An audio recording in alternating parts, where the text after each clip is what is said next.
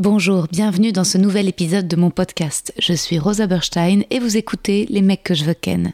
Je suis actuellement en rodage de mon tout nouveau spectacle, c'est complet à Paris au Cartel, mais vous pouvez me retrouver prochainement en tournée à Montpellier, Lille, Bruxelles, La Roche-sur-Yon, Ergué-Gabéric, Aix-les-Bains, Istres, Dessines et Saint-Étienne.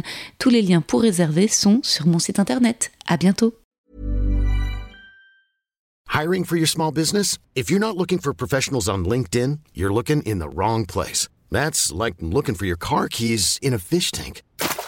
LinkedIn helps you hire professionals you can't find anywhere else, even those who aren't actively searching for a new job but might be open to the perfect role. In a given month, over 70% of LinkedIn users don't even visit other leading job sites. So start looking in the right place. With LinkedIn, you can hire professionals like a professional. Post your free job on linkedin.com slash achieve today.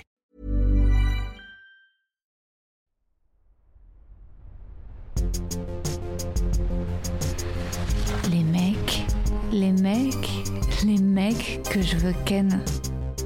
Chers auditeurs, chères auditrices, mes sorcières, mes orphées. Je commence par une intro très courte, mais je vous raconte plus ma life en outro à la fin de l'épisode. Là, je veux tout de suite vous mettre dans le bain avec notre invité Mathieu Longat, humoriste, scénariste, réalisateur, que vous connaissez peut-être grâce à sa série Narvalo sur Canal+, son spectacle État des gueux qu'il joue au République ou encore sa chaîne YouTube Bonjour Tristesse. Mathieu Longat est un grand artiste, totalement à part, que beaucoup d'entre vous me réclament depuis longtemps. Je suis très heureuse de l'avoir dans le podcast. Lui est persuadé que sa venue me fera perdre des gens. Je crois pas parmi les auditeurs et auditrices, et ça m'étonnerait sur Insta, mais la période est tendue, il y a tellement de souffrance. Mathieu est extrêmement engagé, mais il nous raconte dans cet épisode pourquoi il a fait le choix de l'art plutôt que celui de la politique, ou en tout cas comment il veut faire passer des messages via l'art. Normalement, le son de l'épisode est nickel, sauf au moment où je lui lis le poème. Là, j'ai encore eu un bug, un message erreur sur mon enregistreur, alors que c'était une nouvelle carte SD, je comprends pas, je sais pas, faut que je formate à chaque fois. Heureusement, j'avais le backup via le dictaphone de l'iPhone que j'utilise donc juste pour ce moment et ça devrait pas trop vous choquer, le reste est clean. Mathieu est flamboyant, vous verrez, je vous souhaite une écoute passionnée. Alors, t'as beaucoup de fans, de meufs Ah, Sur Insta un peu plus. C'est ouf c'est mon réseau le plus féminisé. De loin. Mais Ah sur bah Facebook, ouais. c'est marrant, c'est, ça, ça inverse complètement. C'est 60-40 hommes-femmes sur euh, Facebook et 40-60. Et à mon avis, ça tire encore euh, sur Insta. Bah ouais, ouais, il y a un pote de qui a dit ouais, ouais, ma petite sœur elle est amoureuse de lui et tout. euh, ouais. Bah, un cœur de cible, hein Ouais, écoute, parfait. tu perdras 3-4 têtes à cause de moi quand même. Mais, mais ce sera des mauvaises têtes. C'est des têtes qui t'auront embêté pour d'autres trucs à un autre moment. Je pense Promis. pas, je pense pas. Alors, je t'ai écrit un petit poème, Mathieu. C'est trop mignon, ça, ça me gêne. T'inquiète. Cher Mathieu, merci d'être là aujourd'hui alors que tu n'es pas un fan de promo. Mais là, je suis pas une journaliste, je suis une camarade. On a tous les deux participé à l'émission 69 pour Kian et Navo. J'avais déjà découvert la dernière saison de ta série géniale Narvalo sur Canal. Et pour finir, je suis venue voir ton spectacle République et j'ai adoré. Les deux fois, j'ai ri à haute voix au théâtre et devant ma télé. Et j'ai réfléchi. Pour moi, ton spectacle parle de la convergence des luttes, de nous réunir dans nos différences grâce au bon sens de tes vannes arguments coup de poing qui ne peuvent que laisser KO mettre d'accord. Dans Narvalo, l'univers poétique est dingue. J'ai souvent eu des montées d'angoisse au fur et à mesure des récits. Les dialogues sont hyper bien écrits, la direction d'acteur est folle. On s'identifie tellement, moi particulièrement au personnage qui n'arrive pas à passer son permis et veut tuer l'examinateur. J'ai été touchée par Kader, son autodestruction. Tu dénonces l'état dans lequel se trouve l'hôpital, tu nous fais haïr la petite bureaucratie d'aéroport, tu vantes les vertus de l'ennui. J'aimerais pour commencer te poser la même question que celle des spectateurs quand tu sors de scène. Pourquoi tu te lances pas en politique, Mathieu?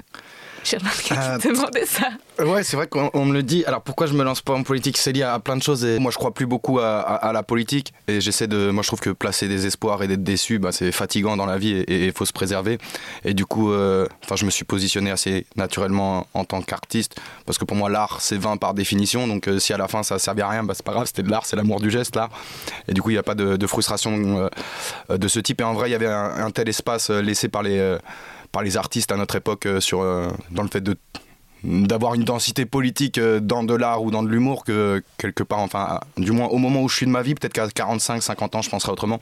Ah Mais au moment où je suis de ma vie, j'ai l'impression que je suis plus utile dans, euh, en faisant de, de la politique dans l'art que si je mettais de l'art dans, Mm. dans la politique. Et euh, Tu voudrais pas faire partie de la NUPES Non, pas là. voilà, c'est pas ceux qui m'énervent le plus, mais euh, c'est un peu comme euh, ben, euh, en haut. J'ai l'impression qu'ils sont tous un petit peu corrompus. Je suis pas dans le tous pourri à l'échelle locale, etc. Mais j'ai l'impression que pour avoir une ambition politique nationale, faut devenir une merde.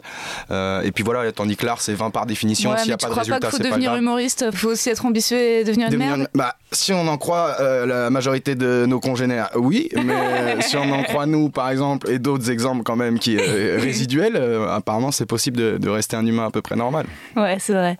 Non, à la NUPES, Ruffin, moi, c'est mon espoir. J'aimerais bien l'avoir dans le podcast. Je sais, je comprends. C'est vrai que sur le paysage actuel, c'est vraiment pas le plus détestable et il a une forme d'intégrité. J'ai des moi j'ai des petits blocages sur tous ceux qui, pour moi, tous ceux qui ont un certain niveau de responsabilité en ce moment aux insoumis, euh, ils savent ce qui s'est passé au niveau du détournement de fonds de campagne de 2017 et du coup j'ai un, gros blocage là-dessus moi. Mais, euh, mais pour ce qui est du paysage, euh, ouais, Ruffin de ce que j'en vois, c'est quelqu'un qui est sincèrement investi, qui a un vrai rapport au peuple et qui est véritablement ancré dans les, dans les problématiques concrètes du peuple voilà, je trouve euh, Rick voir à la ramasse sur les questions de violence policière ou sur les banlieues, etc. Ah ouais, là, il n'était pas au taquet? Non, il est, il est à côté de ses pompes, à mes yeux, sur tout ce qui ah est problématique populaire qui tient au, à la banlieue. À Au citadin, il a un aspect voilà, d'énormes compétences sur les zones euh, ah rurales, mais je le trouve plus euh, ricrac sur, sur l'urbain. Mais encore une fois, par rapport à ce qui se fait euh, Faut lui envoyer Narvalo. je suis pas sûr que ça puisse guérir, que ça permette de faire l'éducation d'une vie, mais, euh, mais oui, je l'enverrai. Il paraît que Narvalo, donc attends, la, première, tu l'as projetée pour des prisonniers dans une prison, c'est ça? Euh, Non, la, la, saison 2, elle a été projetée ouais, euh, pour des prisonniers au Beaumet. Et euh, du coup, moi, quand je suis venu faire le débat, vu que j'avais fini de monter la saison 3 et qu'ils ont toujours tout après les autres, je trouvais que c'était un beau symbole de leur montrer les deux premiers épisodes de la saison 3 en, exclusivité. Et c'était marrant parce qu'ils n'arrivaient pas à caler que même les acteurs, ils n'avaient pas vu tu vois, les, intervenants de, l'association, ils ont dû y revenir dix fois en disant Mais vous êtes les premiers, des premiers. Les, gens n'ont pas vu, il n'y a que lui et ses deux potes qui ont vu là. Donc, c'était cool, c'était un, très beau moment. Et, euh, en plus, voilà, ils avaient, ils avaient grave bouffé la saison 2, ils avaient kiffé, c'était euh, c'était intéressant. C'est toujours intéressant de voir, parce qu'on projette plein de trucs sur les prisons et à quel point tu retrouves des différentes typologies de caractère, des gens, tu sens que c'est des vies qui ont basculé, tu vois, notamment des femmes, parce que pour une fois c'était mixte, ce qui est assez rare de pouvoir faire des événements mixtes en, milieu carcéral. Et du coup, ouais, écoute, c'était très enrichissant, les échanges ils ont été euh, passionnants et, et j'espère que j'aurai l'occasion de le refaire. Ça. Moi, je veux que tu fasses un long métrage. Moi aussi. Il faut que les riches ils me donnent de l'argent et qu'ils me laissent libre. Ils aiment pas, ils aiment pas te donner de l'argent, ils aiment pas te laisser libre. Mais j'y travaille, j'y travaille. Ah ouais, c'est sûr. T'as un souffle quoi. C'est vrai que c'est. Moi, j'aimerais pas que tu te lances en politique. Enfin, je pense que c'est l'art, euh, c'est sûr, euh, qui est ta force. Mais c'est intéressant parce que un artiste aussi engagé, euh, ça court pas les rues, on le sait quoi. Et ça a toujours été présent pour toi l'engagement ou c'est venu parce que déjà 2017, c'est-à-dire que dès que tu as fait de l'impro dès, le début, dès ton lycée, étais tout, tu mêlais déjà les deux? Non, alors je, viens d'un truc euh, très euh, politisé, je viens vraiment d'une famille très politisée mais dans le sens où ça débattait beaucoup à table, etc. Et moi j'étais plutôt le le petit de la famille quand il y avait des réunions de famille qui, voilà, qui allait monter avec les cousins euh, jouer à la PlayStation mais qui allait rester 20 minutes de plus avec les adultes pour les écouter s'énerver et tout ce que, ce que ça animait chez eux ça m'a euh, assez vite euh, créé une curiosité. Tu fais semblant d'être cool mais t'es un vieux sage quoi. J'étais un vieux con quand j'étais petit vraiment j'étais un peu vieux aussi. Je lisais le journal les gens ils prenaient des, photos de moi à la plage parce que je devais lire le, je devais lire le monde tu sais je sais pas en CE1 et du coup on voyait pas mon corps derrière et du coup avais, sur la plage tu voyais juste des mains des mains d'enfants avec un journal et du coup les gens ils prenaient des photos. Et, et après au niveau de l'art non c'est venu progresser mais euh, bah, moi je crois beaucoup qu'il faut aller chercher en soi et c'est vrai que euh, bah, voilà, à l'échelle de ma vie, la sociologie de vie que j'ai eue, euh, plein de choses, ça a fait que j'ai été confronté à, des inégalités que, que subissaient d'autres gens. Et, et en fait, moi, j'y vois pas un truc, euh, comment dire, je, je tire pas gloriole de faire de l'art engagé ou ancré dans quelque chose, parce qu'en vrai, je trouve ça beaucoup plus courageux de monter sur scène et de parler de sa brosse à dents pendant une heure et demie euh, ou de ses relations de couple. C'est ironique, ça... Non, premier degré, ah parce que moi, je serais, ça me générerait une timidité tellement folle. C'est un peu comme, euh, comme Bonjour Tristesse. Il y a un truc où à chaque fois, je me dis que si les gens ont pas rigolé, faut qu'ils aient pu prendre quelque chose et comme ça ça m'enlève un enjeu de, rire je sais pas si tu vois ce que je veux dire. Donc c'est vraiment me rassurer en fait et me dire bah, c'est pas grave si, c'est pas drôle parce qu'au moins il y a un point de vue qui est tenu les gens auront, pu en tirer un jeu intellectuel ou autre. Mais c'est plus une manière de, me dépaniquer de enfin je trouve qu'il faut être tellement courageux moi pour monter sur scène et dire ok aujourd'hui je suis drôle les frères c'est sûr c'est sûr. Donc je subis quoi. Moi je peux pas jusqu'ici en tout cas je peux pas faire de l'art euh, tu vois Narvalo j'étais sûr que c'était pas du tout engagé en fait deux ans après en bah relisant je vois bien que l'ancrage euh, naturaliste il fait que ça raconte quand même la vie et que du coup il y a beaucoup de propos qui sont, qui sont abordés en vrai mais en fait c'est engagé intelligent, c'est complexe. C'est-à-dire que parfois, moi, il y a une forme euh, d'humour euh, peut-être euh, engagé, mais qui me peut-être me touche moins, c'est les gens qui veulent être applaudis, mais en fait qui cherchent dans une forme de, narcissisme et de, au final, de très politicienne, de j'ai la bonne parole, regardez comme ce que je dis c'est bien, regardez comme je suis du bon côté des gens. Alors que je trouve vraiment virtuose dans ton spectacle, c'est que parfois on est en mode où est-ce qu'il va? Tu vois? Et avec je biperais euh, avec mon copain. Tu vois, parfois on se donnait la main, on était oh, oh, oh, oh. Et c'est marrant, t'as l'impression d'être sur des pistes de ski en slalom avec toi et tu prends des risques, quoi. Et, et dans Narvalo aussi, parce qu'en fait, les personnages, ils sont complexes. Et c'est, et c'est ça qui est, qui est aussi rare, franchement, dans le cinéma français sur la banlieue. Parce qu'il y a eu tellement de réalisateurs misérabilistes où c'était un petit peu, euh, oh, euh, on les aime, mais en fait, on sensualise ces corps de personnes défavorisées. T'es mode, bah, c'est très gênant, enfin, tu vois. Ouais, complètement. C'est les... ouais, ouais, sur, le, sur le traitement de la banlieue, je le trouve euh, en général très gênant, mais je pense qu'ils ont un manque de connaissances et d'affection pour leur sujet. Et, euh, voilà, moi j'ai une grande affection pour la banlieue, je l'ai déjà dit, mais je connais que des banlieusards heureux d'avoir grandi en banlieue. Je dis pas qu'il n'y avait pas un pourcent euh, voilà, de, gens qui n'ont pas aimé, mais globalement c'est quand même assez dithyrambique. Les gens, le, le bonheur qu'ils ont eu de, grandir en banlieue. Et, et du coup, puis moi j'ai un attachement sincère et je sais que, bah, que les personnalités sont complexes, qu'on peut être ça et ça à la fois. Et c'est vrai que de. Bah, je crois que d'avoir tout simplement une bienveillance pour le sujet. Et puis je suis un banlieusard, moi, c'est-à-dire qu'on m'aurait pas pardonné vraiment de faire une énième série qui fout la honte à la banlieue ou qui est stigmatisante ou, qui raconte qu'on se fait chier ou où il aurait fallu venir sauver quelqu'un dans une cité pour euh, et le faire quitter pour l'amener à Paris. Donc euh, Les Misérables, t'en avais pensé quoi? J'ai pas aimé moi Les Misérables. Bah, j'aime pas le postulat de base du film déjà. Assez proflique au final bah, déjà de dire que les misérables, en gros de dire que les, jeunes de quartier sont des misérables au même titre que la BAC, déjà c'est pas vrai parce que la BAC elle peut démissionner, personne ne lui a demandé d'être là, donc ils peuvent aller chercher un, autre travail si ça leur plaît pas, tandis que les, pauvres ils sont coincés dans, dans leur pauvreté. Et, euh, voilà, et sinon il y a des trucs que j'ai pas compris, j'ai pas accroché. Ouais, ouais, ouais, Mais euh, donc tu étais politisé déjà enfant, c'est indiscret de te demander quel métier faisaient tes parents? Euh, Non, ma mère était prof de français et mon père il était ingénieur. Ok.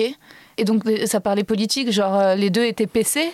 Non, pas du tout, moi, que des gens de droite. Euh, ah ma mère, non, ma mère prof de français de gauche, mais euh, perdue dans un îlot longat euh, de droite. après, il y avait des limites. Enfin, je sais que par exemple, Sarko, mon père, ça n'a pas été possible par rapport à la vulgarité qu'il véhiculait et la manière dont il a rabaissé le, travail politique. Donc, il y avait des mhm. limites. Mais non, non, c'était plutôt de droite. Mais ça s'embrouillait pour des sujets absurdes. Je t'ai dit, il parlait du, service militaire. Ils ne sont pas parlé pendant 5 ans entre frères, alors que je ne sais pas s'ils l'ont fait en plus. Donc, il y avait un truc d'enjeu de les discussions politiques font sortir les gens de leur gond chez moi, font qu'ils ne se parlent plus pendant des années. donc, il y avait un, ouais, vraiment un truc d'enjeu. Et puis il y a même un. Enfin, je viens d'une famille bizarre, moi, les, premiers livres, quoi. Enfin, du côté de mon père, on a tous des prénoms d'apôtres, personne n'est baptisé. Les premiers livres qu'on m'a lus, c'est La Bible et les Misérables. Euh, on me lisait pas euh, Titif et je sais pas quoi, tu vois. Ah C'était des grands euh, trois pages par soir pendant, pendant six mois, les histoires de mon père, quand on était en maternelle.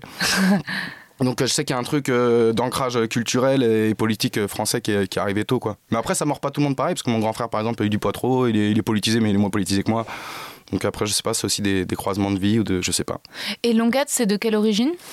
Je sais pas sûr, je crois que ça vient du Nord. Et on m'a dit il y a pas longtemps euh, ce que ça voulait dire. Je me demande si ça veut pas dire. Euh, grand terrain et tout. Et ça m'a fait rigoler parce que j'ai un pote qui s'appelle Boudbir, en arabe, ça veut dire bref. Ton nom veut dire propriétaire, genre c'est tellement paradoxal. non, grande terre, c'est pire. Grande terre, je crois un truc comme ça. je ah, crois que c'est un, c'est pas un hectare, mais grande en fait, terre foncière. je crois que c'est du Nord, mais je suis pas sûr. Ok.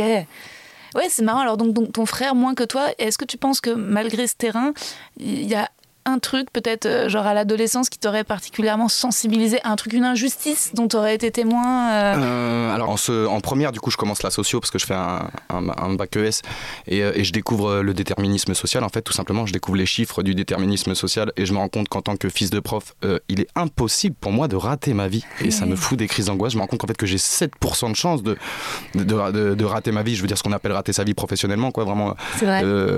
et en fait, ce truc-là, pas me traumatise, mais je, quelque part, et je rigole et j'exagère quand je dis ça, j'ai un peu passé tout le restant de ma scolarité et de ma vie à essayer de me saboter, voir si c'est vraiment c'était impossible de rater. Et il faut croire que pour l'instant ça se passe plutôt bien. Au final, j'ai eu deux, ouais, tu vois, au final j'ai eu deux masters sans aller à l'école. Euh, enfin, j'ai, ouais, j'ai creusé le truc de ce et ça marche. Faut pas mentir en fait, c'est très dur de, de rater euh, quand t'es dans dans, ma, dans ma construction sociologique. Et après, moi j'ai eu une bascule quand même parce que j'ai toujours traîné avec des noirs et des arabes. J'ai grandi avec des noirs et des arabes en banlieue. Mais quand je commence euh, euh, à jouer à trappe, à faire de l'improvisation théâtrale à trappe euh, à 16 ans, je deviens vraiment le seul blanc de groupe de noirs et d'arabes de cité. Et là, je bouffe une bascule vis-à-vis de la police parce qu'on commençait à se faire contrôler à l'époque. Mais, mais là, je passe vraiment à 5 contrôles par jour, à des policiers qui pensent que je, je, suis en train de me faire kidnapper pendant des contrôles. Waouh! Wow. Ah, c'est c'était trop marrant, mais c'était assaut, c'est particulier. Ils ah ouais, Ils m'ont mis à part et tout. Parce que, vous je traînais avec des gens plus vieux parce que j'étais à l'UT de Sceaux, moi, après le bac. Et, et en gros, ils étaient là et on était dehors. Ils m'ont pris à part pendant le contrôle parce que je traîne avec des gens plus vieux. Et ils m'ont dit, monsieur, ça va. Oh, ils m'ont dit, ah, monsieur, ça va. En gros, le message c'était, est-ce que tu es en train de te faire kidnapper? Qu'est-ce qui se passe? Ah. Et en gros, voilà, de, de vivre l'écart. euh, Enfin, Ouais, tu vois, à l'échelle de ma vie maintenant, je me suis peut-être fait contrôler 120 fois. Mm. Et seul en tant que blanc, ça a dû m'arriver 4 fois, quoi, les chiffres. Et des fois, c'est parce que je fais des appels de phare pour dire qu'il y a les keufs et ils ont aussi devant. Enfin bref, il faut vraiment que j'y mette beaucoup euh, de moi-même pour me faire contrôler. Et donc ça, ça a été une bascule sociologique assez importante de passer de, voilà, des, des pavillons euh, à traîner euh, en cité avec des Noirs et Arabes avoir euh, la rudesse euh, de la police à l'égard, l'injustice euh, que ça traduisait. Euh, et puis même, du coup, euh, même socialement, plus globalement, à partir du moment où on prenait le- les transports en commun, la peur qu'on pouvait susciter juste par notre présence. euh, euh, bref, ça m'a, ça, m'a, ça m'a permis vraiment de sortir un peu d'une forme d'ethnocentrisme social euh, qui, est, qui a été assez enrichissant. Donc c'est plusieurs points comme ça dans ma vie, mais ces, ces deux trucs-là, ils en ont fait partie de, de ma construction, c'est sûr. Puis j'ai pas dit, et je suis obligé d'avoir un mot quand même pour mes parents, parce que je pense que ça vient beaucoup de... Ouais. J'ai eu la chance de recevoir une très belle éducation. Euh, Ma mère, elle m'a toujours appris à aimer la différence, ou en tout cas à considérer tous les êtres humains euh, bah, par ce qu'ils sont et pas par leur apparence. Ouais. Euh, et c'est vrai, voilà, que ce soit d'être au contact avec des amis juifs ou avec des amis Ouais. musulmans de leur culture, moi j'ai appris mille trucs et je suis vraiment dans un truc où, tu vois, je suis un piqueur, moi je viens piquer ce que je préfère dans, tu vois, dans les cultures et je crois que c'est comme ça qu'on s'enrichit. Et, et voilà, il y a des gens qui se font absorber par une culture quand ils se mettent à traîner euh, avec beaucoup de gens d'une culture. Moi, il y a ce truc-là de, bah, d'en tirer ce qui me me paraît pouvoir me rendre plus heureux, de laisser de côté les trucs qui vont clairement me tirer vers le bas euh, intellectuellement ou humainement. Et, euh, mais je crois beaucoup à l'enrichissement par le, contact avec d'autres cultures, je crois. Et je pense qu'en plus, ça s'impose à toi. C'est pour ça que je suis très triste d'être des médias, je suis très triste de, des gens qui se referment sur eux-mêmes. Parce qu'en vrai, quand tu rencontres des gens, quand tu les fais communiquer, ça, s'impose à toi le fait que ça te fait du bien de, te confronter à la différence, que ça t'enrichit, que tu, tu te sens élevé euh, intellectuellement. Donc, euh, ouais, moi je crois beaucoup au fait qu'il faut que les gens ils se rencontrent. Et... Ouais, grave. Et comment tu supportes le fait, donc toi qui viens justement de l'impro, d'un truc quand même collectif, euh, au, à l'humour, tu vois, qui est le truc le plus individualiste au monde? Ouais. Genre la bascule, elle s'est faite. euh, Moi, j'ai pas eu le choix, on a fait n'importe quoi. Euh, moi, je voulais réussir en groupe, je voulais tellement réussir en groupe, parce que j'ai pas d'ambition, moi, à la base, donc réussir que pour moi-même, je m'en fous. Et puis, c'était marqué au lycée, j'avais lu que de toute manière, je pouvais pas rater. Euh, donc, mais je voulais vraiment réussir en groupe. Après, nous, le groupe, voilà, on était des, des sacrés numéros, déjà, les mecs de l'impro. Donc, après, quand on a commencé à jouer dans les cafés-théâtres à Paris, on a commencé à se professionnaliser un peu, là, quand j'avais 18 ans. Mais, j'ai, mais une fois, voilà, un soir de juillet 2006, il y avait un France-Brésil à la télévision. On ne s'est pas rendu à notre propre spectacle, ce qui a créé. On s'embrouillait déjà souvent, mais là, ça a fait exploser le groupe. Parce que certains se sont rendus au théâtre pour jouer, et nous, on est certains à être restés chez nous à regarder France-Brésil sans Ah prévenir personne. Et il y avait du public, et ils n'ont pas pu jouer. Et Oh. du coup, là, ça a un peu fait éclater le groupe. Et puis après, chacun a fait un peu sa vie. Parce que moi, j'avais 18 ans, mais la moyenne d'âge a été plus à 23 ans dans ce groupe. Et du coup, les gens, fallait qu'ils commencent à bosser, etc. Mais il y en a pas mal qui sont restés. Enfin, Laurie Perret, elle vient complètement de cette époque. euh, euh, et elle fait de l'art. Euh, Issa Doumbia, il fait encore de l'art. euh, Ouais, Arnaud de sa mère, c'était mon premier prof d'impro. Et il fait encore de l'art. Donc, Ouais. euh, de ce de déclic théâtre, là, il y a beaucoup de gens qui, qui, qui sont sortis au final. En Mais fait, individuellement. c'était- une troupe attrape. Ouais, en fait, t'as Déclic Théâtre, c'est en fait dans les dans le 78, il y a eu beaucoup d'impro euh, grâce à Déclic Théâtre. C'est une compagnie qui organise un, un, un festival entre les collèges. Ils créent des voilà des, des groupes d'impro, ils, ils entraînent les jeunes et, et les collèges s'affrontent. Et surtout, ils avaient une équipe qui s'appelait les Juniors de Trappe. Du coup, c'était les moins de 17 ans et qui avait gagné le, le championnat de France deux fois d'affilée. Donc, il y avait un truc où c'était euh, on n'était pas payé et tout, mais c'était très professionnalisant. L'été, on faisait des résidences avec des avec une compagnie qui faisait euh, Cyrano de Bergerac dans un château, par exemple. Et en échange, on donnait des, des cours d'impro On avait deux trois entraînements par semaine. Donc il y avait un truc des puis il y avait un truc de maintenir un niveau. Enfin non, moi excusez, j'allais dire j'ai jamais perdu un match, mais on, a perdu le match de, de la finale de 2004. Mais sinon, on, tu vois, c'était agréable aussi, même socialement, ce que ça racontait, parce qu'on arrivait, on était les trappistes et tout, on foutait un peu le bordel, et on arrivait au Chenet par exemple, et tout le monde nous regardait comme ça. Et à la fin, c'est le public qui vote et on gagnait les matchs, tu vois. Ouais, donc ça t'as peut-être pas d'ambition, mais t'as l'esprit de compétition. Ouais, je suis un sportif. Ouais, enfin, j'aime pas être dernier en tout cas. je, sais pas, je, je- je- je m'en fous souvent d'être premier, mais j'aime vraiment pas être dernier. ouais. Hmm. Est-ce que quand tu as des, euh, des discussions justement avec les gens, tu, non, tu veux gagner, tu veux avoir le dernier mot? Dans les discussions, moi ça me fait pas ça en fait, mais je, sais que je peux donner cette impression. En fait, moi j'ai un, rapport, à la, j'ai un rapport à la vérité et du coup, quand j'ai l'impression sincèrement que euh, la vérité, bah, je l'ai assez travaillé, assez malé intellectuellement pour en être sûr, je vais avoir du mal à, à laisser quelqu'un dire quelque chose qui me paraît faux sans réagir. Moi, c'est plus ça que je vais être relou en débat et que ça peut faire des débats infinis. Euh, après, non, parce que je crois que, que tout est relatif, que la discussion euh, ça enrichit. J'ai quand même peu de choses qui sont figées dans ma tête. Ce qui peut m'agacer, c'est des gens qui balancent des choses euh, très expéditives sur des sujets que j'essaie de digérer intellectuellement depuis 15 mmh. ans. Et là, mmh. potentiellement, je peux être un peu mmh. plus sec parce que bah, ou ça peut moins m'intéresser. Mais sinon, en général, si je discute, c'est que je considère qu'on peut m'apprendre des choses sur le sujet. Donc, Moi, je te trouve super modeste. c'est marrant, je trouve que la personnalité des humoristes, ça se voit aussi beaucoup à la sortie de leur spectacle. Enfin, tu vois, il euh, y en a qui, euh, où tu sens qu'ils aiment entendre des compliments ou parler d'eux-mêmes, où tu sens, et puis tu sens qu'ils vont direct regarder quels sont les pros qui sont venus ou euh, qui étaient genre les, les, artistes même dans la. Enfin, tu vois, il y, y, a beaucoup de ce qui se joue sur les secondes où l'artiste sort de scène à qui il se rue pour serrer la main.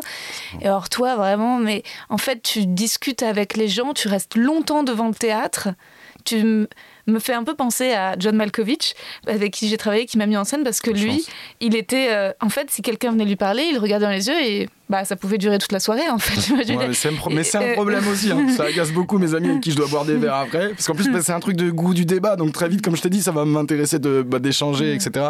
Et j'ai la chance surtout d'avoir un, public euh, voilà, euh, incroyable qui est pas du tout intrusif euh, au quotidien. Et du coup, bah, cet espace-là, d'après le spectacle, il se fait de manière très naturelle. Des fois, on se retrouve avec trois groupes d'amis qui n'étaient pas ensemble, mais on est tous en train d'échanger. Et, je trouve que c'est une belle manière aussi de clôturer le spectacle parce que ça raconte un peu ça, mon spectacle. Et même à l'échelle, et ça, ça me fait trop plaisir, les, gens qui bossent au théâtre me disent, note que mon public, il est pas c'est trop marrant. Les gens, quand ils sortent, frère, ça se voit, ils se cherchent des yeux, ils ont envie de se parler. Et ça, je trouve ça n'a pas de prix. Je suis, trop fier de ça, le fait que les, en sortant de mon spectacle, les gens ont envie de se parler, d'aller boire des verres parce qu'ils se connaissent pas. On a déjà créé des mariages. Waouh! je te jure, trop marrant. Ouais, c'est fou. Et puis, et puis quand, tu quand tu discutes avec toi, et, quand, en fait, très rapidement, si on te parle de toi, genre, ça t'ennuie et tu pars sur un vrai sujet de profondeur. Enfin, tu vois. je, je me rends pas compte de ça, mais peut-être bah, inconsciemment. T'en as certains qui sont la mode, euh, tu sens, allez, vas-y, parle-moi de moi, comment je suis. Enfin, tu vois, et, toi, c'est, je sais plus, direct, tu laisses assez peu de place à, je sais plus si c'était les, les gars de la sécurité de ton théâtre ou quoi, ou puis rapidement, t'es venu euh, au sujet des manifestations ou de la police ou d'un truc, mais tu pars, et le gars vient de sortir de scène. non, je redémarre. et, euh, et, ouais, non, non, c'est euh, c'est chouette de, garder euh, cette curiosité qui peut-être parfois, tu vois, que je sais pas parfois artistiquement on peut perdre et je trouve que c'est cool. Enfin moi j'ai surtout vu des amis comédiens perdre un peu ça, tu vois. Je sais pas comment tu. Si, j'entends. Si, si, beaucoup, la, plupart des gens n'ont pas du tout des, rapports normaux, mais il y a aussi, ils ont aussi, pour certains, moi, encore une fois, j'appuie sur le, fait que j'ai un public euh, vraiment très qualitatif. Je prends le métro, on me casse pas les couilles. Enfin, ils ont compris que je suis un peu un sauvage et ils respectent ça. Et puis, en fait, je crois que je suis tellement normal. C'est comme en manif. Des fois, je fais des dingueries en manif et je crois que les gens ne me filment pas parce qu'ils disent, mais c'est impossible que quelqu'un de connu agisse ainsi. et ça me sauve le cul. Et avec mon public, c'est un peu, c'est un peu la même chose, je te jure. Bref, il y a des scènes où je dis, mais comment ils sont pas connus J'ai envie de te euh, surveiller quand même. Il y a des trucs qui sortent des fois sur Twitter. Bref, euh, mais il y a vraiment un truc de, de qualité du, du, public où euh, c'est mon public qui me permet de pouvoir continuer à agir normalement. Donc très souvent, c'est les artistes qui se mettent à avoir une posture euh, hautaine où ils se prennent pour des autres alors qu'ils sont. bon, bref, tu as compris mon, mon, avis, mon, avis, global sur l'art français. Mais des fois, ils sont vraiment tirés par le bas par, par leur public aussi. Parce qu'au bout d'un moment, c'est des, des, des gogoles là, qui disent pas bonjour, qui disent pas s'il te plaît, qui tendent leurs bras en prenant une photo sans te dire bonjour alors que tu as 2 grammes dans le sang. Tu t'en viens vite à adopter une, une posture de. pas forcément de supériorité, mais de, de mettre à distance pour, euh, pour ta santé mentale, quoi. Et, moi, je peux pas me forcer à faire ça. C'est-à-dire que j'irai jamais. Euh, ce, tu vois, la plupart des photos, je les accepte parce que j'ai la chance qu'on m'en demande assez peu. Mais jamais je prendrai une heure et demie à la sortie de mon spectacle pour, faire, une heure et demie de photos, parce qu'il faudrait me payer 100 000 euros pour que j'ai envie de faire ça de ma vie. Parce que je suis artiste pour pas me faire des trucs qui et me si on te paye 100 000 euros? Je les fais pas. Ah ouais, sérieux? Non, parce que là, j'ai vraiment un espèce de euh, pas de symbolique, mais j'ai vraiment un rapport à l'art et à la liberté qui est important parce que j'ai toujours considéré que j'aurais pu faire d'autres choses, que j'aurais pu faire de l'argent beaucoup plus vite dans d'autres domaines que les domaines artistiques et que du coup euh, c'est un peu ma enfin tu vois c'est un peu mon mantra sur l'art c'est l'art c'est ou librement euh, ou rien mais euh, mais ouais, dès qu'il y a des, des, obligations et puis je suis vraiment très timide donc c'est ça, ça, ça, a un coût pour moi les, interactions mmh. avec des gens inconnus de me sentir bête faire un sourire de mariage pendant mmh. tant que c'est à l'envie je peux le faire à l'infini mais je mmh. pourrais le faire zéro fois le jour où j'en aurais plus envie quoi et est-ce que ça te nourrit justement de, avec Narvalo de faire aussi de l'écriture scénaristique et de passer à la direction d'acteur, euh, c'est tout d'un coup euh, la réal? Tu sais quoi le- le- la différence de kiff euh, bah, je suis quelqu'un qui aime. Alors, je suis un énorme fainéant, je déteste travailler, mais j'adore apprendre vraiment. Et du coup, c'est toujours passionnant là que ce soit dans la musique parce que je vais sortir un album ou avec Narvalo. Ah ouais? d'a- D'arriver. Ouais. Ah, je savais pas. C'est vrai? Mais non, mais c'est fou. Ça sort quand? Ben, il y a un... Vas-y, putain Il y a un mec qui est. Pardon, désolé, j'ai pris dans le micro. Non, mais parce que j'ai un problème, je dois récupérer des rushs qui sont au Maroc et j'attends juste ces rushs pour sortir le premier clip, mais après, Ah, va, C'est va y tu avoir un m'aurais dit. J'étais le week-end dernier au Maroc. Putain, ouais, non, mais là, on est sur un truc, faut y aller viril là. Ah, ok. Enfin, faut trouver une solution, mais la, la diplomatie de toute évidence ne fonctionne pas. ah merde. Euh, et du coup, après, normalement, je vais faire un clip par mois pendant un an. Ouais. Et ils sont Mais presque prêts, les énorme. sons. Ouais, c'est cool. Enfin, je vais faire un album, mais en fait, je suis signé depuis rap 2017. Genre C'est entre le rap et la chanson française. Wow J'essaie d'éviter le slam pour le bien-être de tous. J'avoue, le slam, j'accroche pas trop. ouais. Le rap, je- je- c'est plus mon copain qui s'y connaît que moi. Mais alors, déjà qu'il est fan de toi, mais alors, en plus, si tu fais du rap, alors là, il faut plus que tu fasses du foot. Et là, genre, on va avoir un portrait de Je viens chez du toi. foot, je viens du foot. Ah Non, non, mais ouais pas, j'ai jamais gagné jamais ma vie en étant au euh. foot. Non, j'ai été repéré sur une plage, mais je, je- je t'enverrai deux trois sons, comme ça Ah ils pourront ouais me donner un avis franc. Ah bah sont ouais. prêts. Je- Hmm.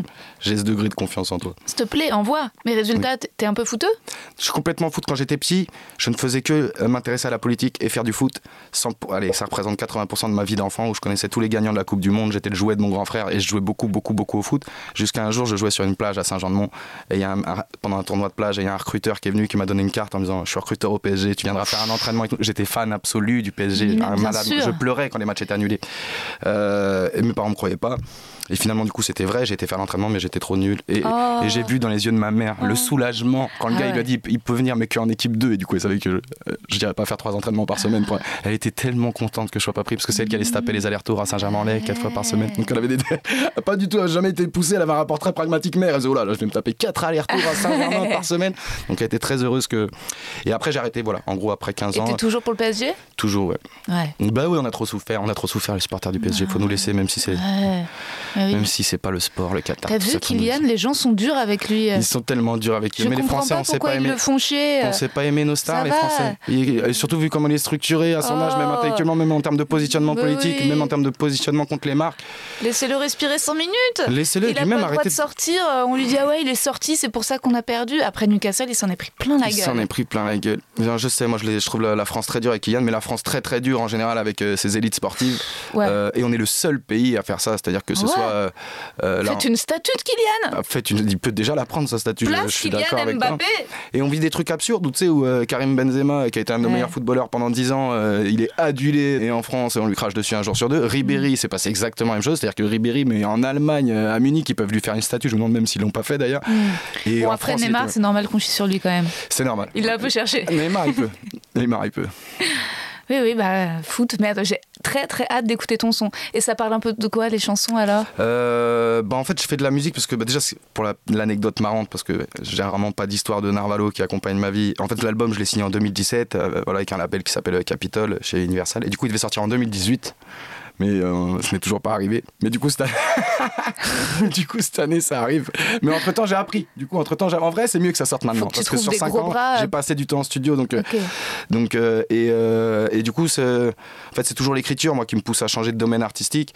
Et je sais pas si ça se ressent, mais en vrai, si tu regardes Narvalos, si tu regardes Bonjour Tristesse, ou même si tu viens voir mon spectacle, t'apprends beaucoup de moi via des anecdotes, via mon idéologie politique. Mais je suis quelqu'un d'excessivement pudique et j'aime pas parler de moi, pas dans le sens Donc de fausse modestie. D'amour. Et bah si, non, justement. Ah J'allais y venir, la musique ça m'intéresse parce que justement ça me pète une barrière de pudeur à l'écriture Ok cool. et du coup ça va être beaucoup plus euh, introspectif que les autres trucs que je fais. Donc oui, si ça parle beaucoup de mélancolie, ça parle d'amour, ça parle de mort, ça parle d'engagement toujours un peu, ça parle de Ouais. T'en de parles rien un tout petit peu dans ton spectacle d'amour, juste à un moment. un petit peu, c'est léger. Tu dis juste euh, les meufs qui ont pas de père, elles sont. J'ai une blague gratuite au début du spectacle, complètement. On sent que t'as un peu honte au moment où tu l'as fait. Oui, c'est ça qui la fait se- que ça rentre. C'est bizarre parce que c'est la seule blague. Tu balances des trucs sur les Roms, les Juifs, les Noirs, les Arabes. T'es mode. Mais par contre, mais, mais par contre, c'est la blague genre sur les meufs qui ont pas de père où t'es mode genre Parce que les filles qui ont grandi sans père sont susceptibles. Ce spectacle me l'a réappris alors que je l'avais déjà appris. Ouais. Et puis c'est une blague c'est une des rares blagues qui est un peu gratuite, donc euh, c'est pour ça aussi que je la modèle un peu différemment. Ah si, tu parles un peu de féminisme. Et je parle des, des rapports de communication un Ouais, peu, mais c'est pas via moi, ça va être via l'anecdote d'un l'anecdote d'un pote. Ou... Moi, je te trouve très féministe. En tout cas, tes personnages aussi dans Narvalo, enfin, tu vois, je trouve tes personnages de meuf, là, la, nana euh, qui veut récupérer son appart et tout, enfin, je fais pas, je sais pas, je les trouve puissantes euh, et je trouve ça pas caricatural et l'actrice est super, c'est Marshall. Bah, c'est Zoé Marshall, ouais, Zoé Marshall. qui est très fort. Ouais, elle est super, l'épisode est génial et il y a rien qui est, euh, enfin, je trouve le regard, le gaze moderne, quoi. Bah, c'est gentil, je sais pas, je vais l'encadrer, je vais, je vais le mettre en boucle. Ça se trouve, tu vas te retrouver au début d'une de mes chansons après une polémique où on t'entendra dire Je te trouve très féministe, je te trouve très féministe, je te trouve très féministe. Mais en gros, je sais pas, je trouve que voilà, ce qu'on peut se faire de la. Bah, de la définition de ce que c'est, euh, de toute manière, c'est déjà euh, des discussions euh, qui peuvent être potentiellement assez longues, mais je crois beaucoup. Enfin, j'ai une grande admiration pour les femmes qui pas s'émancipent de leur statut de femme, mais en gros voient d'abord dans le fait d'être féministe, le fait d'être une femme libre et de pouvoir mener son existence euh, comme, euh, euh, comme elle l'entend sans que justement son sexe soit une barrière ou un frein à pouvoir bah, choisir, faire ses choix librement, agir librement. Et du coup, et puis surtout, je connais plein de. Voilà, je connais beaucoup de femmes fortes qui m'ont inspiré. Et je trouve qu'à l'écran, on fait souvent des femmes, des êtres euh, que délicats, qu'il faut protéger, souvent de manière assez paternaliste, parce que c'est souvent un homme qui vient et qui, leur, qui leur donne le bout d'âme qui les, qui les sauve, tu vois. Et donc, euh, non, moi je connais essentiellement des femmes qui se suffisent à elles-mêmes, qui n'ont pas besoin des hommes et qui choisissent la compagnie des hommes quand elles en ont envie. Donc, euh, ouais, j'essaie de mettre à, l'écran. Et puis, globalement, que ce soit pour les hommes ou les femmes, je suis intéressé par les, par les, personnages de caractère, etc. Et, et, pour porter un storytelling sur Narvalo, euh, celui qui raconte l'histoire, pour tenir euh, voilà, un auditoire euh, sur 10 minutes sur une anecdote, ça demande franchement d'avoir voilà, un fond de personnalité assez solide ou quelque chose de, qui envoie un peu. Quoi. Oui, il faut du charisme. Et il y a un épisode sur le couple, et c'est le mec qui merde. C'est sur le couple, sur l'épisode sur l'aéroport. Elle, elle a toute la charge mentale. Moi, peut-être cet épisode, c'est celui où j'étais le plus en mode vas-y, embrouille-le Elle l'embrouille quand même. Euh, bah, euh, moi, j'aurais quitté le mec. Attends, Déborah, elle le fait quand même. ça fait quand même avec l'épisode de la saison 1, ça fait 24 minutes où elle termine ça. Et moi, parfois, je suis radicale. Parfois, je suis tellement. Euh, Aurélie Aloncan, notre attachée de presse commune, pourra témoigner. La dernière fois, je sais plus, il y a un mec qui, qui a fait une grosse connerie. J'entrerai pas dans le détail, mais juste, il s'est pas excusé. Et j'étais avec Aurélie après j'ai vraiment dit, euh, je crois que je vais arrêter avec les hommes. Euh, je pense qu'il faut genre, euh, tous les punir collectivement. Je suis désolée, il y aura des balles perdues. Non, t'inquiète, tu Mais je pense qu'il faudrait peut-être, genre, à mon avis, peut-être que pendant un an, on refuse tout rapport sexuel pour que genre vous sentiez euh, que le rapport de force se rééquilibre. Ouais, et que en fait que, que les mecs bien disent aux, mecs relous, les gars, arrêtez, on a envie de baiser, s'il vous plaît. Ouais, peut-être qu'il y a un moyen de pression, il y a un lobbying euh, qui peut être très je efficace. Sais pas. Mais j'ai l'impression que vous avez du mal à vous accorder sur euh, une ligne politique commune. Non, je te jure, putain, c'est clair. Parce qu'en vrai, de vrai, j'ai toujours dit, hein, vous, n'allez ah pas au travail demain, toutes les femmes. La grève du travail des femmes réglerait beaucoup de problèmes en 5 jours. Hein. Parce que ce pays ne tourne pas sans vous. Hein. J'imagine que vous en avez pris conscience. Oui, mais les femmes se haïssent entre elles. Ça m'a pas échappé. Comme les juifs d'ailleurs. Les juifs, ils parlent ensemble ils s'engueulent toutes les deux minutes. Il y a beaucoup de communautés. Ah ouais, oui, oui, c'est vraiment le racisme entre juifs et les femmes, c'est terrible. Moi, il y a justement un truc, que je sais pas si j'essaie de le faire remarquer à mon copain, c'est la misogynie intériorisée de certaines nanas, peut-être d'une autre génération, genre 50, soixantaine, qui peuvent être odieuses avec les femmes et hyper séductrices avec vous. Et, euh, résultat, euh, si on rencontre une nana de ce type, après il va me faire Oh, elle était cool. Et je fais Tu rigoles? Enfin, elle est, elle est odieuse. Il me fait Oh, que moi elle était cool. Et je suis en mode Oui, mais là j'ai besoin. En fait, j'ai besoin que tu me crois qu'elle n'a pas la même posture quand elle parle avec moi. Ouais, et en fait, c'est bizarre. Autant parfois, genre, tu vois, tu maintenant, limite parfois, il a plus de facilité à me croire quand je dis Putain, il m'a pas parlé comme au mec, là, oh, ouais, tous des bâtards. Et quand je lui dis Bah, cette meuf non plus, elle m'a pas parlé pareil, elle m'a Ouais, mais elle était super sympa. Je fais Oui, bah, parce qu'avec toi, elle t'a vraiment sucé la vie, tu vois. Mais s'il te plaît, genre, crois-moi, il y a aussi des des femmes qui haïssent les jeunes femmes, c'est ouf. Ah ouais, complètement. Et puis en plus, il y a eu un truc, vu que le, voilà, le, il y a eu un peu euh, une reconstruction, un remodelage du féminisme, euh, de l'engagement féministe ces, dernières années. Il y a eu une frange un peu réactionnaire euh, de vieilles féministes des années 60 qui, qui ont à cœur de pas de vous apprendre le féminisme à votre génération, mais à d'enlever le voile. Et puis même non, mais même vis-à-vis des, des, nouvelles féministes, de dire c'est pas ça le féminisme, aussi, mm. on peut être femme et être la mm. séductrice, à revendiquer des trucs qui sont bas de plafond, comme si ça devait faire partie intégrante, que tu puisses le faire. La, liberté, de, se faire harceler. ouais, dans le 6 arrondissement. Ce genre de bail. et, je crois qu'ils ont un peu un truc de, posture en fait, elles prennent plaisir juste à s'opposer à un truc parce que vous les agacez et puis peut-être que pour certaines vous leur rappelez euh, l'apogée de leur vie aussi. I'm Sandra, and I'm just the professional your small business was looking for. But you didn't hire me because you didn't use LinkedIn jobs. LinkedIn has professionals you can't find anywhere else, including those who aren't actively looking for a new job but might be open to the perfect role like me. In a given month, over 70% of LinkedIn users don't visit other leading job sites. So if you're not looking on LinkedIn, you'll miss out on great candidates like Sandra. Start hiring professionals like a professional. Post your free job on linkedin.com/achieve slash achieve today. Inconsciemment. Ouais. Vraiment, peut-être parfois, un- l'un des trucs que j'avoue que, que j'admire le plus chez les meufs quand je les rencontre, c'est la capacité à aimer les autres femmes aussi, tu vois. C'est ce que c'est. En fait, c'est un travail où t'étais tellement formaté à te considérer comme rival et à te haïr et à pas te, te, voilà, te, te filer des plans, te faire des passes, te faire des projets ensemble. Quand je vois une nana qui n'est pas euh, comme ça, je me dis, oh waouh, génial, extraordinaire, tellement rare. Ouais, complètement. Et puis, euh, ouais, tellement rare d'avoir des, un peu des sororités euh, spontanées Sincères. et, et sincères et bienveillantes. Ouais, je ouais, suis ouais. d'accord. Et large surtout, parce que Oui. des fois, la, sor- la sororité, les gens ils placent ça juste sur un sujet, alors que la sororité c'est juste. Ouais. tu et pas vois, des sororités d'Instagram. Oui, et pas de. Oui, complètement. Ouais. Parce que oui, c'est pas l'écrire ne suffit pas. Il faut le. Putain. Écrire sororité ne suffit pas à l'être. hein. Il faut, le- Non. il faut agir un peu, les amis. Toi, tu t'es fâché, euh, genre justement avec des amis, vous avez eu genre des divergences trop grandes, des gens qui seraient venus à ton spectacle et qui auraient fait je te parle plus? Non, pas du tout. non. Il y a des noirs qui me disent c'est pas vrai, euh, on devrait être au-dessus des arabes dans la pyramide du racisme. Ah oui, oui, oui, Il y a ça des, c'est. euh, il y a des Pakistanais qui m'ont dit on n'est pas dans la pyramide du C'est racisme. vrai. Parce que je classe c'est les racismes à un moment donné dans mon, C'est- dans mon c'est- spectacle. Quand, quand je dis qu'on a eu peur, c'est à ce moment-là. Oh, il y a de quoi, moi aussi j'ai eu peur quand je l'écrivais. C'est la partie sur la religion aussi. Je dis vraiment, je vais dire ça devant 300 personnes. Ouais. J'étais pas sûr. Mais du Ouais, coup, il faut le faire quand même. Ouais. Euh, non, des vraies embrouilles. On a eu plein de discussions véhémentes avec des amis.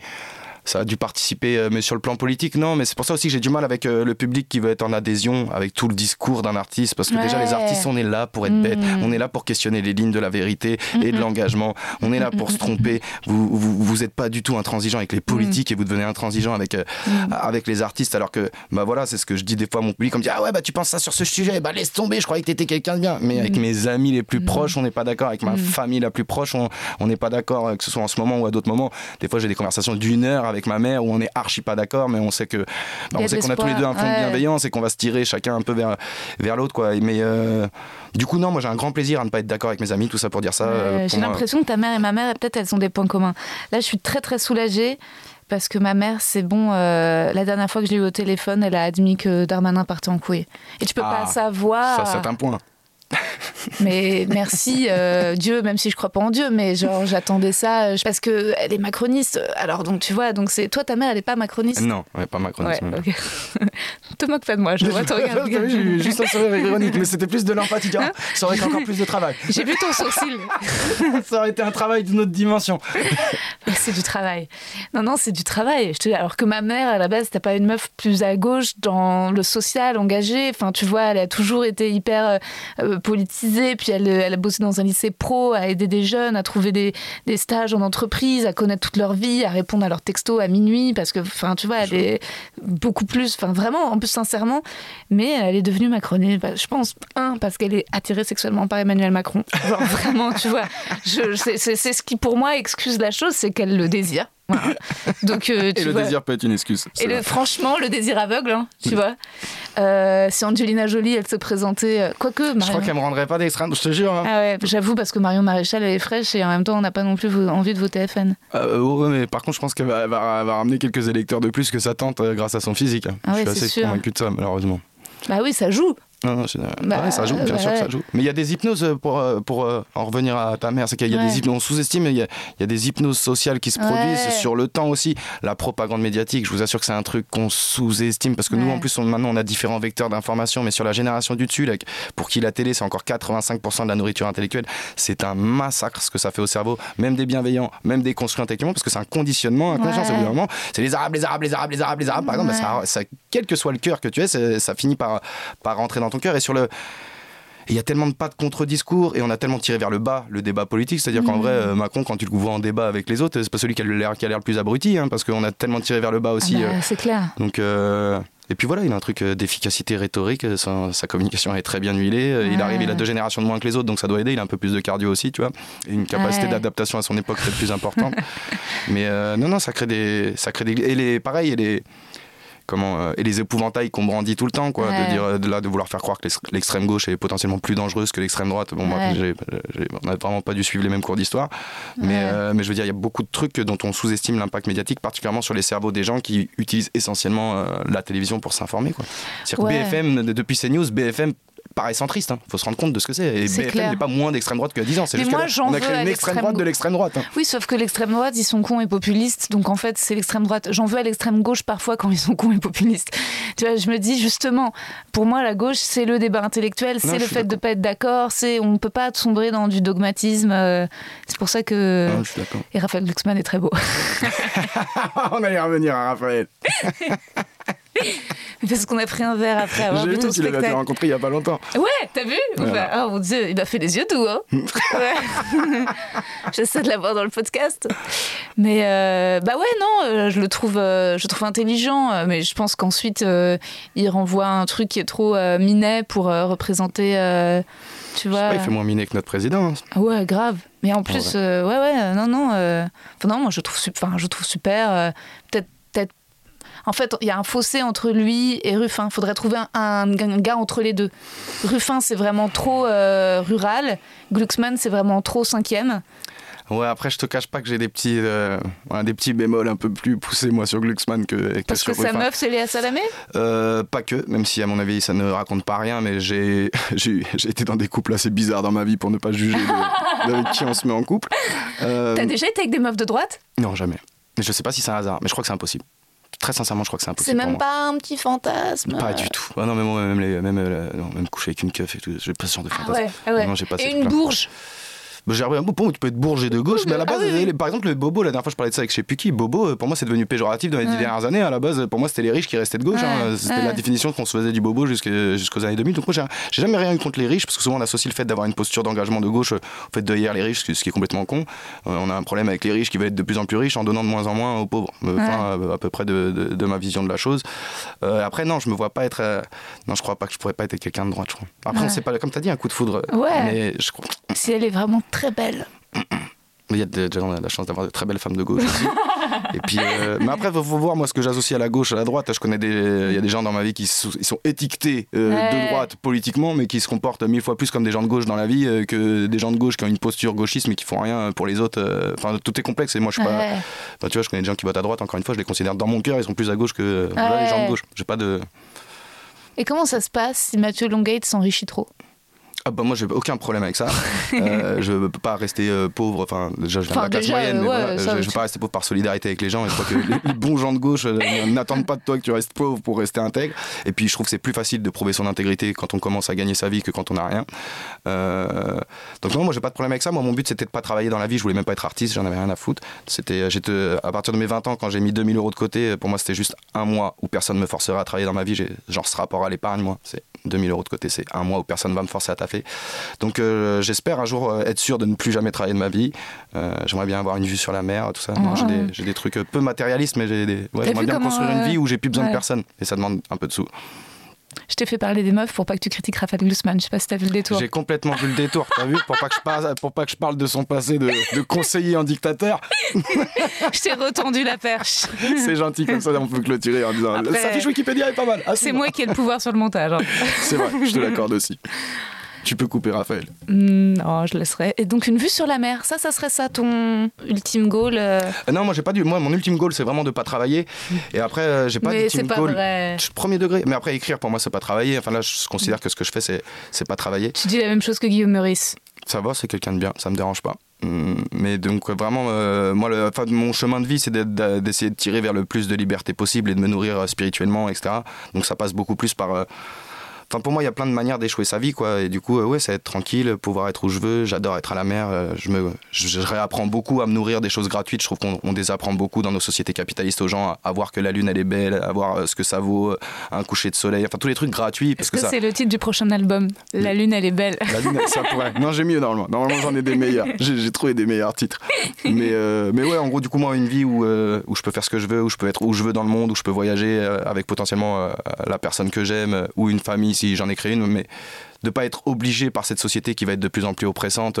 J'aimerais bien au bout d'un moment, si j'y participe, ce sera que par ce serait que par choix. C'est un, un moment dans ma vie auquel j'aimerais bien arriver. Ouais. C'est déjà un peu le cas, hein, je vais pas te mentir. Ah Ouais. Dans le sens où je fais rien, je travaille que quand j'ai envie. C'est super connu, mec. Hein. Je sais pas si tu t'en rends compte. Non, je m'en rends pas Parce compte. que moi, à chaque fois que je dis aux gens, euh, ouais, dans le podcast, je vais recevoir Mathieu Longat. Et d'ailleurs, Longat ou Longate Longuette. Longat. Euh, à la fin du podcast. Ouais, mais il y a un petit swing sympa dans Longate, c'est pour ça que je te laisse ça. Longate. ça- Il y a une petite américanisation que je prends après tout. Oui, d'ailleurs, je crois que c'est quand je dis, ouais, je vais recevoir Mathieu Longate que les gens sont là. Longat? C'est le début de la conversation. Et, euh, et non, tout le monde te connaît. hein. Genre, tout, le- vraiment, je t'assure. Et euh, pourtant, euh, voilà, parfois, je dis d'autres noms d'invités, les gens sont là. Mais Longat, euh, non, non, si, si. Alors, je sais pas s'il y a tant de gens qui me connaissent, mais après la classe 25-40 ans, Ah Paris, ouais. banlieue parisienne, Tout le monde je a suis vu pas mal Narvalo. identifié. Ah bah ouais. Et, et Narvalo commence à, être- à avoir Très été beaucoup vu parce qu'il y a beaucoup de bouche à oreille et ça me fait Ah trop ouais. plaisir sur la série. Les gens se le matent en fin de soirée quand ils rentrent Ah de ouais. boîte avec un pote, ils disent Oh, je vais te mettre un épisode de Narvalo et du coup ça, fait, ça crée une viralité des, Ah des ouais. alcooliques, des fêtards. Bon, alors attends, je passe au questionnaire de Proust. La qualité que tu préfères chez un homme L'honnêteté, La qualité que tu préfères chez une femme l'honnêteté, Le principal trait de ton caractère la sincérité, Ce que tu apprécies le plus chez tes amis la sincérité. Ton principal... D'être drôle aussi, les amis, je peux leur rajouter d'être drôle, ça. Il m'est arrivé même Bah de traîner oui. pas avec des gens méchants, mais des gens qui avaient potentiellement euh, une moralité middle parce Ouais. qu'ils faisaient trop rigoler. Ce serait malhonnête de. Mais j'essaie d'arrêter parce que ça me mène toujours à des catastrophes. En vrai, les rares fois où j'écoute pas mon cœur, je paye. Ah, J'adore moralité middle, mais drôle, c'est bon. Ce que tu apprécies le plus chez tes amis Donc l'humour avec un, peu de sincérité Voilà, quand même. Exactement. T'as des amis mythos, genre comme euh, le personnage... euh, J'ai plein d'amis mythos. Ok, Ouais, j'ai des amis mythos. Enfin, pas plein, mais j'ai des amis mythos. ouais, ouais. Et plus ou moins de manière pathologique. Des gens Ouais. c'est une partie de leur personnalité et d'autres pour qui, pour moi, c'est clairement un, un trait pathologique. Il faut, faut se soigner. Ouais, Mais c'est marrant des fois. Bah oui. Ton principal défaut D'être trop dur, peut-être, des, des fois. Ah. d'être trop dur ou de croire que euh, ou d'être pas du tout pédagogique de croire qu'un message euh, s'il est vrai euh, la forme que tu lui donnes c'est pas important alors que ça ça je pense c'est plus euh, voilà ma typologie de personnalité mais que c'est pas le cas pour tout le monde et qu'en vrai euh, la forme que tu donnes à un propos même s'il est vrai euh, elle a une l'argumentaire d'un importance gars qui largue par texto. Ah non pas du tout non je suis pas du tout lâche en plus mais euh, ouais Ok. non, c'est plus... non, dans le sens où je, je peux considérer que si je dis une quelque- euh, même si c'est dur, même si c'est un gros défaut, je considère que si je te le dis et que c'est vrai, tu vas le ressentir que c'est vrai. Et du coup, pas peu importe la forme, mais peu importe. Et j'ai complètement tort là-dessus et c'est un peu. Mais j'y travaille, mais c'est. euh, voilà, c'est pas prendre assez. euh, cas de, de, la, sensibilité des autres ou des émotions des autres ou des timings de vie dans lesquels ils sont donc euh, c'est appréhender avec trop de de manière trop expéditive la personne à qui t'envoie le message et voilà tu peux faire tu peux de manière bah, amener les choses de une, une vérité de manière bienveillante aura certainement plus d'impact sur la psyché de la personne et c'est ce que tu cherches quand tu essaies d'amener quelqu'un à une vérité donc, donc voilà là-dessus j'ai beaucoup de travail à faire sur la forme C'est- mais c'est parce que je suis animé c'est parce que je m'excite parce que pour moi si c'est vrai c'est vrai voilà mais j'ai tort Ouais, la communication. oui je- voilà je peux beaucoup progresser sur la communication Vraiment. Comme tous les mecs. hein.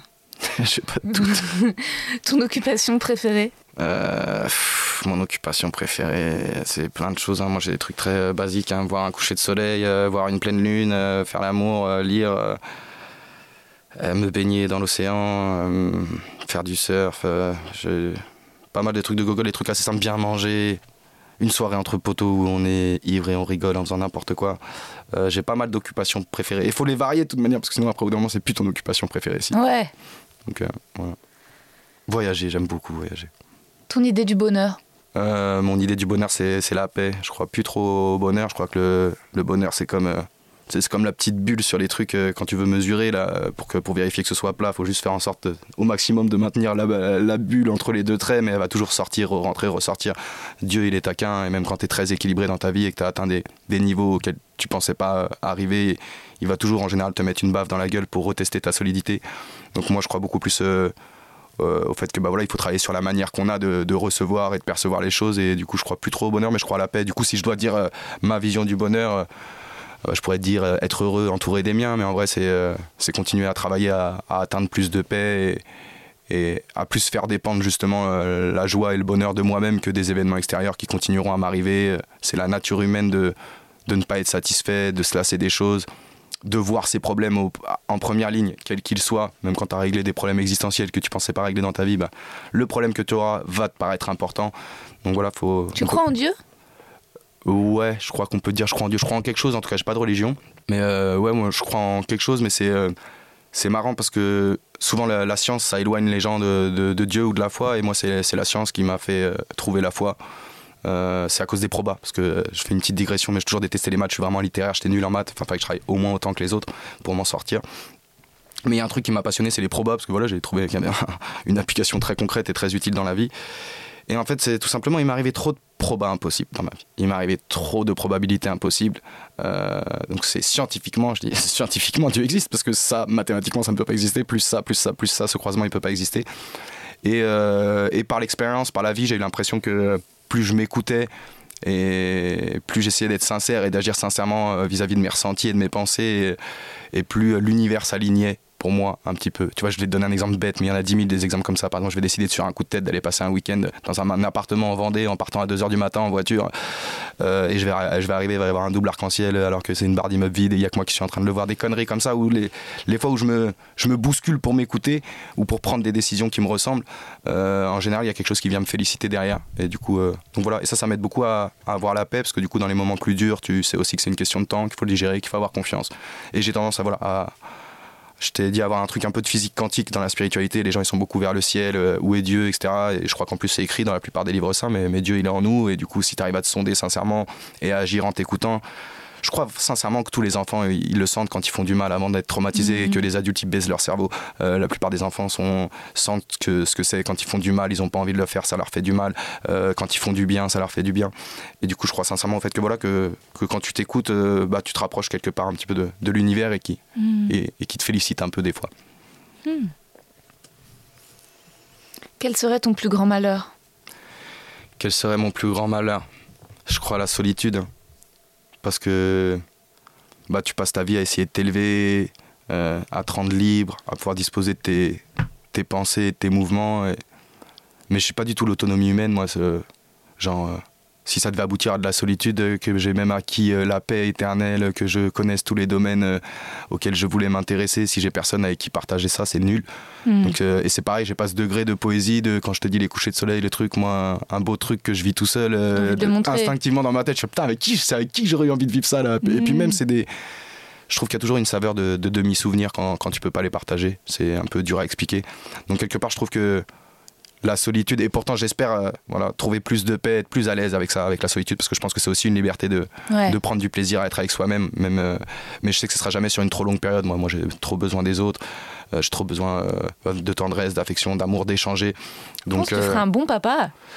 c'est une très bonne question. Je ne sais pas j'irai pas jusque là ah mais, je reviens de loin moi dans ma famille. À la base ils parlent pas aux enfants jusqu'à 3 ans. Tant que ça n'a pas un chiro, tant que ça n'a pas de cerveau, euh, ils communiquaient pas avec toi. Donc euh, bah, je, serais mieux que, je serais mieux que la génération de mon père en tout cas. C'est sûr.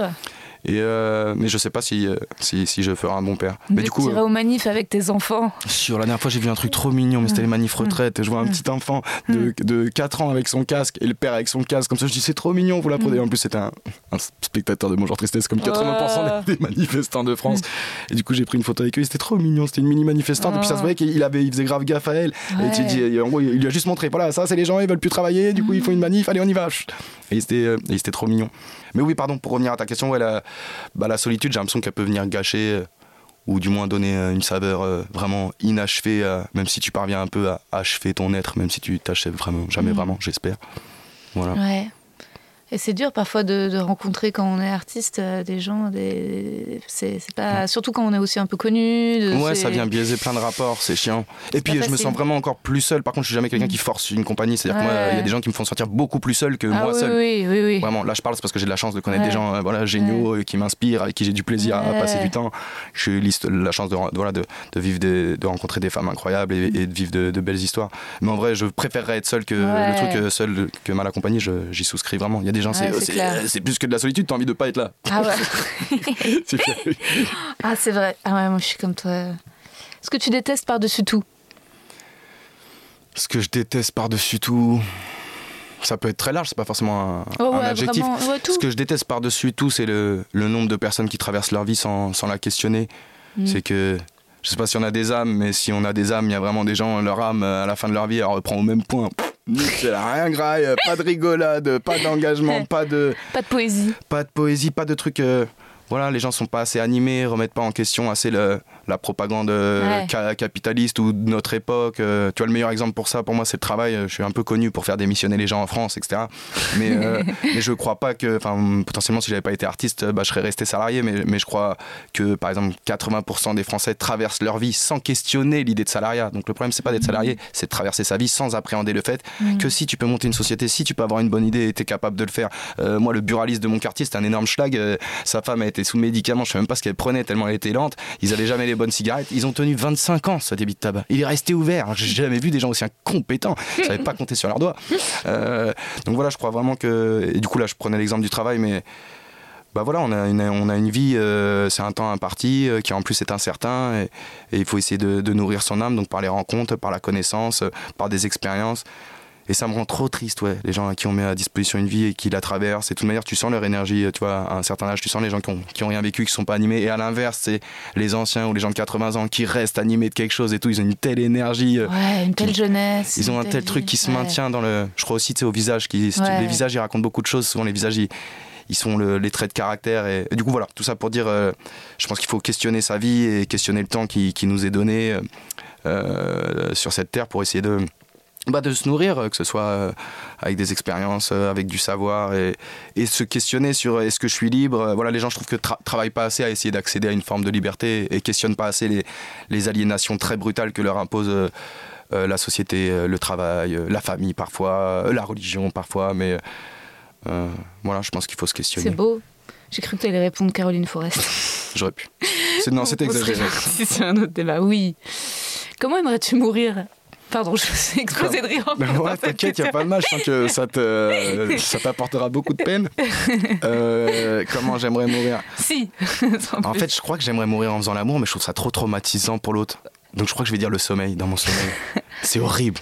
Mourir en faisant l'amour. C'est horrible. Euh, bah, si, si, vous mourrez ensemble en faisant l'amour. Ouais, c'est mais il faut trouver la bonne position. Trop En missionnaire, à la limite, c'est joli. mourir ensemble en levrette, c'est un peu ridicule. Mais déjà, mourir ensemble en faisant l'amour, ça peut pas marcher. Donc je dirais le sommeil. Le sommeil. Déjà, jouer ensemble, mais alors c'est compliqué, mais alors, mourir, ensemble. Et puis t'as qu'une fois. Ah ouais, faut le faire, euh, Oui, là, tu peux pas te rattraper derrière. Il y en a un qui est mort, il est mort. Donc euh, dans le sommeil, je pense que c'est un bon compromis. Mourir dans son sommeil. Mais en même temps, même ça, c'est toujours triste pour quelqu'un de mourir. Donc euh, ouais, dans le sommeil, je crois c'est ce que je préférais. Et enfin, quel est ton état d'esprit actuel? Euh, je suis fatigué actuellement par ce qui se passe euh, dans notre société, par euh, la manière dont tout régresse, alors que je trouvais qu'on était déjà très bas socialement et sociétalement. je suis fatigué par, par l'efficacité avec laquelle la machine à propagande médiatique bouffe le cerveau des gens, à quel point, juste en imposant de la peur, quel que soit le sujet, mais c'est souvent les mêmes on paralyse le cerveau des gens et on en fait ce qu'on veut alors que c'est les mêmes mécanismes depuis 60 ans et je trouve ça affligeant et j'ai pas l'impression qu'on va vers le haut. Et après, euh, étonnamment, je sens que j'ai un peu un ressouffle d'avoir envie d'avoir une parole euh, politique publique qui m'avait un peu quitté ces derniers temps, notamment à cause du Covid, parce que je suis pas médecin, que vas-y, bref, je te passe les détails, mais ça a participé au fait que, que je fasse pas de bonjour tristesse depuis. Donc euh, à la fois ça me réanime d'un souffle parce que bah, je sais pas quand il y a, y a, une zone que personne veut faire, instinctivement je vais, je vais m'y placer. Donc je pense que je vais reparler un peu et ce souffle là me plaît. Euh, bah parce que ça fait longtemps, parce que ça m'a manqué, parce que j'ai voilà, besoin de, tenir des, des, propos publiquement. Euh, et après, je sens que c'est une période de ma vie un peu particulière aussi, parce que je sais que ce sas d'énergie là que je vais avoir être capable de refaire ça, ça sera pas éternel, ça va durer un an ou deux. Donc je pense que je vais beaucoup bosser là, euh, parce que le souffle il est là, l'envie il est là, et je suis pas encore complètement découragé. Mais je sais aussi que j'ai mon, j'ai mes petites émotions, tout ça, et j'ai mon petit moral. Et, et, en vrai, ça m'atteint aussi euh, cette société et ce qu'elle fait aux gens. Du coup, euh, je pense aussi qu'à un moment donné, là, dans, dans, les trois ans, je vais avoir besoin de, de repos. Ce sera peut-être, ça ce sera que quelques semaines, quelques mois, mais ce sera pas éternel, quoi. C'est très, c'est vraiment fatigant de s'opposer aux, avis des gens systématiquement, mm, mm, surtout mm. politiquement, aux menaces de mort, aux, gens qui voient que le bout de leur lorgnette à des gens qui te traitent d'imbéciles alors qu'ils sont au niveau 1 de degré de manipulation par les médias, que toi t'avais à 11 ans et demi, et que t'arrives à le prendre euh, sans mépris, le mec, et que lui par contre va t'opposer un mépris absolu alors que t'essaies d'avoir un propos un peu construit et bienveillant. Donc, euh, Je sais que les gens te réclament des bonjours tristesse et je sais que ça serait intelligent, mais moi, euh, même, j'aurais peur pour toi et je pense. j'aurais envie que tu fasses ton film surtout. Je ne voudrais pas que ça te disperse de l'énergie de ça. Non, et puis c'est des énergies très différentes, ça me prend pas du tout les mêmes souffles d'inspiration, euh, euh, la fiction et, quand c'est vraiment ancré dans, dans la politique, euh, etc. Et, et, surtout, moi, c'est aussi que je pense que au-delà du fait, euh, c'est que ça me manque aussi. C'est-à-dire que ce que je vis à l'échelle de mon spectacle, de me dire putain, mais moi ça a été une thérapie, mon spectacle, enfin ça a été Bonjour Tristesse déjà, parce que moi je parle, parce que le bout d'un moment j'ai l'impression que je, vais, je suis tout seul en France. Et en fait je me rends compte qu'on est des centaines de milliers à penser comme ça, juste que cette parole elle est complètement invisibilisée dans les médias. Et, et moi ça a été une thérapie de me dire putain les frères, en fait on est des centaines de milliers, on peut lever des manifs ici, on, est plein à pas se détester sans, la, voilà, sans la couche de manipulation et de jeu sur la peur. on, la plupart d'entre nous, 90% d'entre nous, on peut échanger de manière bienveillante quoi. Et là j'ai plus que ma salle qui me fait encore complètement cet effet-là et qui me fait beaucoup de bien de voir, bah, on est tous différents là, on rigole alors qu'on se fout de la gueule de tout le monde, que t'as vu, il y a des blagues, c'est quand même trash sur quasi tous les sujets. Euh, et que ça rentre et de voir ce que ça fait aux gens. Euh, du coup, en vrai, je le présente comme si c'était moi qui était, ça m'a faire un don de je me remets à avoir une parole publique alors que c'est beaucoup pour me soigner aussi. Moi, l'art, c'est mmh. beaucoup pour m'éviter d'aller voir le psy. Et là, la situation politique, elle me fatigue trop. Les deux sont conciliables tout à fait conciliable. mais est-ce que ça vient pas manger un peu d'inspi? Parce que moi j'ai toujours dit, mais là je vais, le faire stader, donc ça se trouve, j'ai toujours dit, moi j'irai pas voir de psy avant d'avoir sorti l'album, parce que je vais, je vais raconter. Là l'album il va sortir. C'est bon. Donc, tu peux aller voir. Je vais le faire peut-être. peut-être. Je suis pas sûr d'être prêt, mais je le ferai un jour. merci Mathieu. Non, merci à toi, merci pour la bienveillance, c'était chouette. Et voilà, c'était Mathieu Longat. Je vous invite à écouter le son qu'il a partagé récemment sur toutes les plateformes de streaming comme un banquier, à regarder sa série Narvalo sur Canal et à ne surtout pas manquer son spectacle État des gueux au République. À un moment dans l'épisode, je dis que je suis partie au Maroc. C'était le week-end du 14 octobre, il y a deux semaines, pour le mariage de mon frère par alliance. Je sais plus si je vous en ai parlé.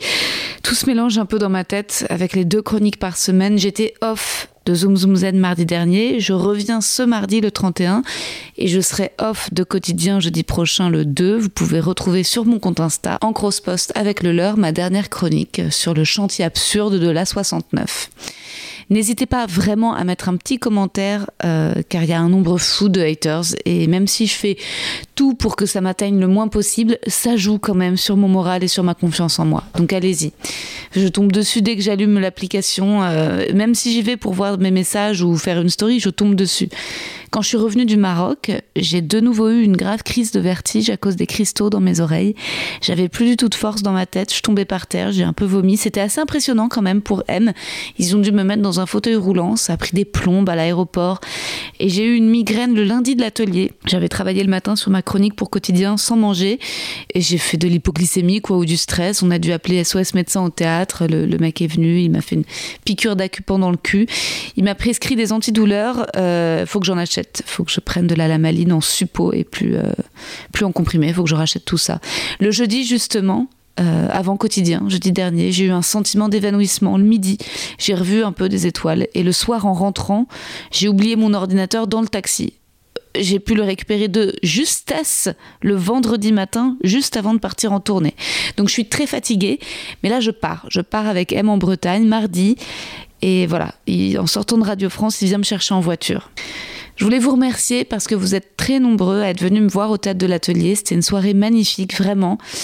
En fait, je suis très pudique avec le bonheur et j'ai un petit peu peur euh, du, du, enfin, du succès. J'y crois pas. J'arrivais pas à croire que cette date était complète, qu'on avait vendu 560 places. Pour moi, c'était totalement irréel. Juste avant que je fasse mon entrée, j'ai entendu le, le public applaudir pour me réclamer et j'arrivais pas à me dire c'est pour moi qu'ils applaudissent, c'est moi qu'ils attendent. J'avais écrit de nouvelles blagues spécialement pour cette date et, c'était une grosse prise de risque en fait. Je sais pas pourquoi je m'inflige ça. Je me suis réveillée dans la nuit après l'atelier vers 5 heures et j'avais une voix intérieure qui me disait les nouvelles blagues étaient pas à la hauteur, Rosa, les nouvelles blagues étaient pas à la hauteur. Et puis quand t'es rentrée, parce qu'à un moment je rentre et je traverse le public et je traverse les spectateurs et en fait il y avait pas beaucoup d'espace entre les sièges donc euh, j'ai perdu un chausson. C'était et je, je crois pas que les gens ont remarqué. Il y a plein de gens qui m'ont félicité le lendemain, mais je voyais que le négatif. Parce qu'à un moment, mon micro s'est éteint et j'ai tenté de le rallumer en vain.